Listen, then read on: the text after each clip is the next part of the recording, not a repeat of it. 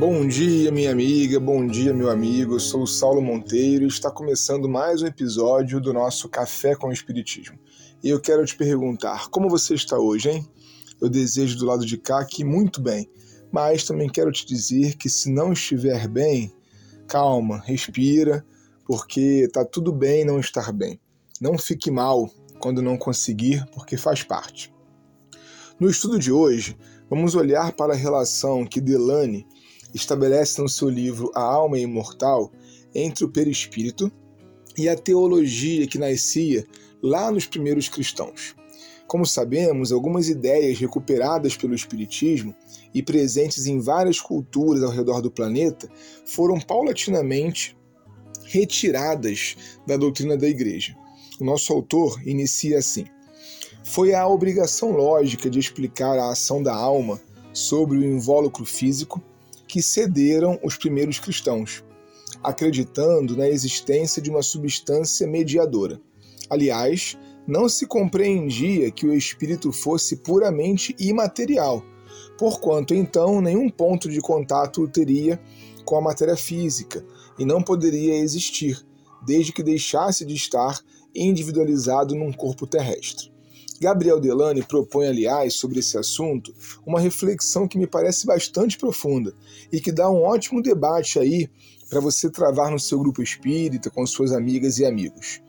No conjunto das coisas, diz ele, o indivíduo é sempre determinado pelas suas relações com outros seres. No espaço, pela forma corpórea, no tempo, pela memória. Você já pensou nisso? O que, que você acha? O indivíduo é sempre determinado pelas suas relações com outros seres, no espaço, pela forma corpórea, no tempo, pela memória. Para esse autor clássico do Espiritismo, como vai ficando claro para a gente, não há possibilidade da alma ser imaterial, absolutamente imaterial.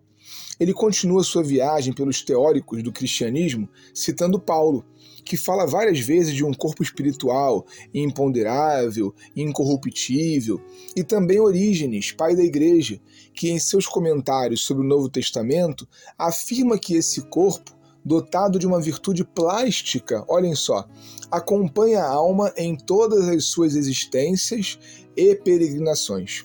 Não só ele, mas também os chamados pais alexandrinos da igreja sustentavam uma certeza: há um corpo espiritual, incorruptível, fino, tênue e soberanamente ágil.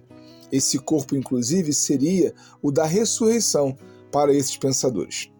Tertuliano sustenta ainda a ideia de que os anjos têm um corpo que lhes é próprio e que, como lhes é possível transfigurá-lo em carne humana, eles podem, por um tempo, fazer-se visíveis aos homens e comunicar-se com estes visualmente.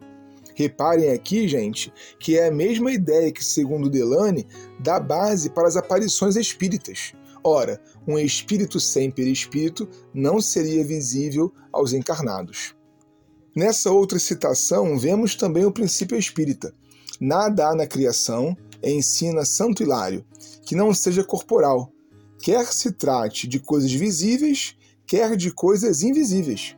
As próprias almas, estejam ou não ligadas a um corpo, têm uma substância corpórea inerente à natureza delas, pela razão de que é necessário que toda coisa esteja em alguma coisa. Aqui há inclusive um avanço, né? Perceberam?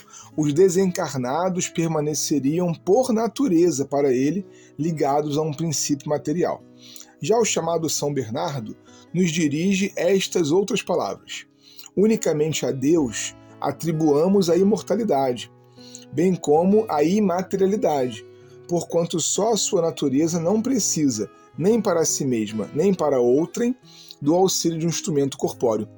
Essa era também, de certo modo, aliás, a opinião de Ambrósio de Milão, que a expunha nestes termos: Não imaginemos haja algum ser isento de matéria na sua composição, exceto única e exclusivamente a substância de Deus. O mestre das sentenças, Pedro Lombardo, mantinha a mesma ideia de Santo Agostinho. Os anjos devem ter um corpo, um corpo material que eles mesmos governam, por lhes estar submetido, transformando e imprimindo-lhe as formas que lhes queiram dar, para torná-lo apropriado aos atos dessa alma. Ou seja, minha amiga e meu irmão, as ideias que o Espiritismo propõe como teoria, bem como aquela que ele apresenta por comprovação, elas não são novas. Ao contrário, perambulam por todos os cantos e crenças, o que traz um reforço de sua universalidade e também de sua probabilidade. Um forte abraço e até o próximo Café com o Espiritismo.